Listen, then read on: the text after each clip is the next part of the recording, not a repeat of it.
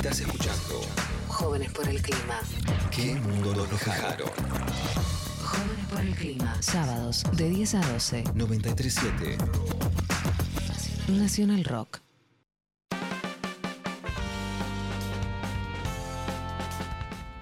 Bueno, hace unos meses, como sabrán, porque lo hemos hablado en este programa, por supuesto, se presentó informalmente en la Cámara de Diputados a Máximo Kirchner eh, la ley de envases con inclusión social. Eh, todavía la presentación formal, es decir, el proyecto, el cuerpo de la ley no se, presentó eh, aún. Se va a llamar Ley de Presupuestos Mínimos de Gestión Ambiental de Envases y Promoción del Reciclaje Inclusivo. Y principalmente lo está impulsando la FACIR, la Federación Argentina de Recicladores, Recuperadores, Carreros. Y me parece que eh, es muy importante en el punto en donde habla justamente de inclusión social, que es totalmente transversal eh, al cuerpo eh, de la ley. Y para entender un poco de qué se trata la ley de envases con inclusión social, hemos eh, acudido a ciertas compañeras del ambientalismo popular para que nos expliquen un poco eh, algunos puntos. Y tenemos un audio de Jackie Flores. La ley de envases es importante por varias razones. En primer lugar, la ley propone la responsabilidad extendida al productor. Para eso crea una tasa ambiental que deberán abonar las empresas y los productores que coloquen envases en el mercado. A partir de ese financiamiento se podrán implementar sistemas de reciclado con la inclusión social que permitirán recuperar los envases para que vuelvan a la industria como corresponde. Además, la ley de envases reconoce derechos laborales a miles de cartoneros y cartoneras que gracias al trabajo que llevan adelante y realizan día a día mis compañeros evitan realmente el colapso ambiental. Al reconocer derechos, la ley permitirá la creación de nuevos puestos de trabajo calificados en el circuito de reciclado y mejorar programas y políticas de gestión integral de residuos en la República Argentina. Bueno, vamos a empezar eh, por lo último que mencionó eh, ahí eh, Jackie. ¿Qué es esto de evitar el colapso eh, ambiental? Y me parece fundamental ahí el rol que tienen muchas veces quienes eh, menos contribuyen a la generación de la crisis climática, ecológica y ambiental. Y, tam- y también esta paradoja de que justamente son eh, no, solamente quienes menos contribuyen, sino quienes están accionando para que no lleguemos a un límite eh, eh, de, de colapso. ¿no? En este caso, los recicladores y las recicladoras urbanos, recuperadores eh, y recuperadoras, son realmente eh, esenciales porque evitan que, por ejemplo, las ciudades, los centros urbanos, colapsen de basura, eh, que en realidad digo, son eh, residuos. Ahí hay una diferencia bastante sustancial, que es que los residuos justamente es todo lo que, eh, o sea, por ejemplo, lo que comúnmente va a terminar un tacho, y en realidad hay un porcentaje que es basura, es decir, que tiene que ser desechado totalmente, y algunos residuos pueden justamente volver a insertarse eh, mediante el reciclaje a eh, nuestras vidas. Por ejemplo, los plásticos. Y acá hay algo eh, fundamental que es ju- justamente de lo que habla este proyecto de ley, que es la responsabilidad extendida del productor, que ahí lo mencionó Jackie, que es básicamente los productores, o sea, las empresas que ingresen envases, ya sea eh, un envase, una botella de plástico, eh, un cartón, etcétera, justamente van a tener que pagar una tasa por eh, ese envase que ingresen para garantizar después que haya un circuito que permita que ese envase sea recuperado. Es decir, ahí hay un punto bastante importante en el rol que van a jugar las cooperativas que generan laburo en la economía popular, porque son justamente quienes eh, eh, reciben el impacto económico de lo que no pagan los empresarios al ingresar esos envases al circuito eh, comercial. Sí, y me parece que también tiene mucho que ver con lo que charlábamos antes, de que hoy en día no existen incentivos o existen muy pocos para que las empresas hagan eh, las cosas mejor o internalicen estos costos ambientales, porque es más barato muchas veces contaminar que no hacerlo y este tipo de leyes son fundamentales para ir revirtiendo este rumbo y que existan justamente incentivos que hagan que las empresas, bueno, eh, les convenga hacer un envase que sea reutilizable o que eh, tenga un mayor porcentaje eh, de, mm, eh, de producto reciclable, que hoy en día hay, materiales que directamente no se pueden reciclar. Y en este sentido es una ley fundamental. Sin, sin esta cuestión, bueno, igual ahora vamos a escuchar a una compañera que es aún muchísimo sobre el tema, pero es realmente una ley fundamental.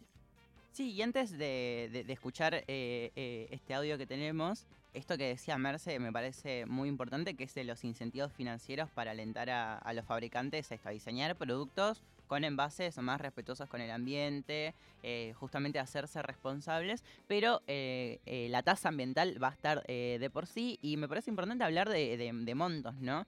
Digo, esta tasa ambiental que se le va a aplicar a eh, los productos que contengan envases que ingresen al mercado no van a poder impactar sobre el precio final en más de un 3%. Y esto en términos de la canasta básica no va a representar más del 0,6% de aumento. Es decir, la ley de envases en términos de aplicación no va a significar eh, un aumento exponencial en la suba de precios por eh, que los eh, empresarios, eh, las, las empresas quienes fabrican productos con envases tengan que pagar una tasa. Pero vamos a escuchar a Aus, de, que es arroba blonda verde en Instagram, que la pueden buscar ahí, que también nos mandó un audio y me parece muy importante algo que dijo en relación a esto. Creo que necesitamos la ley de envases por tres grandes razones.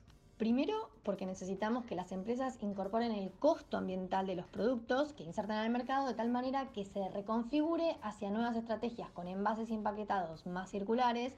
Y esto quiere decir, no sé, desde eliminar todo lo innecesario a pasar a, a pasar a opciones reutilizables o de materiales reciclables y más fáciles de desmontar. En segundo lugar, porque hoy la carga económica y de gestión de estos productos cae totalmente sobre los municipios o los recuperadores. Entonces, el cobro de la tasa redistribuye la responsabilidad de dicha gestión hacia los productores y a la vez habilita un fondo que permitiría desarrollar el reciclaje de todo el sistema de reciclaje de todo el país. Lo que deriva aparte en la tercera razón, que es que hoy ya existe un sistema informal de recolección y comercialización que está en manos de las y los recuperadores y esta ley entonces formalizaría y podría potenciar un sistema de reciclaje inclusivo que estaría financiado por quienes introducen estos productos en el mercado. Bueno, fundamental. Sí, sí, sí, ahí lo que decía esto de que eh, justamente hoy las empresas, eh, digo, no, no, no, no, no tienen un impacto económico por lo que ingresan a- a- al circuito, o sea, los envases que ingresan, y que justamente ese ese impacto muchas veces lo absorben los municipios y mismo la- las mismas cooperativas. Y ahí hay algo bastante interesante con una problemática muy puntual eh, que, nada, escuchamos una vez que fuimos a... a Villa Fiorito Sí, eh, sí, con, sí, con las que- compañeras de- del, del MT, de la FACIR, que nos contaban que, por ejemplo, había distribuidores como, como Coto, no sé si se distribuye, supermercados, líneas de supermercado eh, grandes como Coto, que eh, lo que hacían era, por ejemplo, guardarse el cartón y vendérselas a un precio sumamente elevado.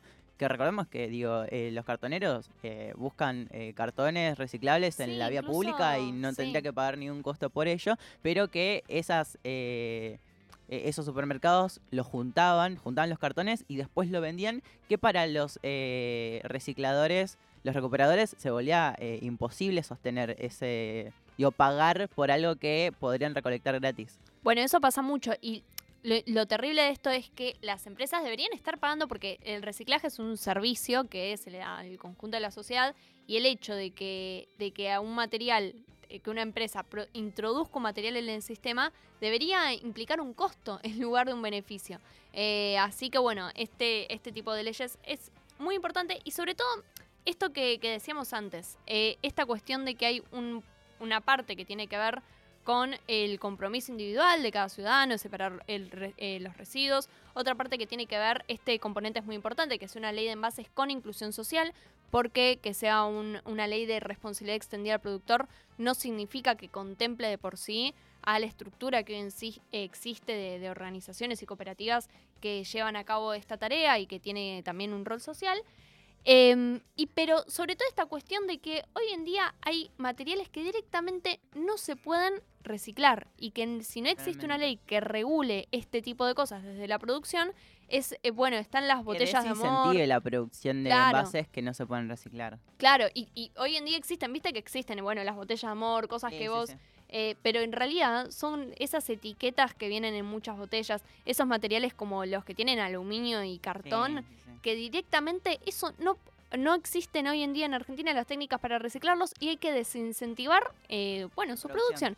Así que esperemos que esta ley no sea trabada porque estamos, desde el ambientalismo tenemos esta, esta frustración de que muchas leyes que eh, se enfrentan a intereses corporativos terminan cajoneadas, como pasó eh, con, con la ley de humedales, o eh, tienen se- severos problemas para poder incluso sesionar sobre esa ley, como eh, la ley de etiquetado, que hace poco se cayó la sesión. Así que bueno, esperemos Bueno, que no pare- sea el caso. pareciera por lo menos eh, que hay cierto consenso por el frente de todos en impulsarla. Digo, Máximo Kirchner la mencionó como una de las leyes que van a ser aprobadas para, para fin de año. Eh, y volviendo a esto de la, de la tasa ambiental eh, que van a tener que eh, pagar las empresas que generen estos envases, se va a crear también, y para, para ir cerrando y para que entiendan este punto que es fundamental, se va a, a crear justamente un fondo que va a financiar después estos sistemas de reciclado y me parece ahí muy importante algo de la ley que habla sobre justamente priorizar la integración e inclusión de los sistemas de gestión de, residuos de los recuperadores urbanos y las cooperativas. O sea, ahí hay algo eh, fundamental que es entender que, por ejemplo, tipo Coto que tiene esa pila de cartones, se lo vende a una empresa que sí, también recicla, pero esta ley fundamentalmente prioriza que ese fondo vaya, eh, eh, eh, la plata básicamente, que, sea la sumatoria de la tasa ambiental que pagan las empresas, de el presupuesto que le asigne el Ministerio de Ambiente, justamente vaya a las cooperativas y a generar trabajo. Esto es fundamental porque se va, se estima generar aproximadamente 80.000 puestos de trabajo, lo cual no es menor en un país eh, como este, en donde justamente muchas veces la economía popular está eh, muy, pero muy por debajo de la canasta básica y eh, mediante la creación de cooperativas justamente logran llegar a ese piso y me parece nada fundamental que haya una ley al respecto que no solamente sea ambiental sino que también tenga una del perspectiva de justicia social.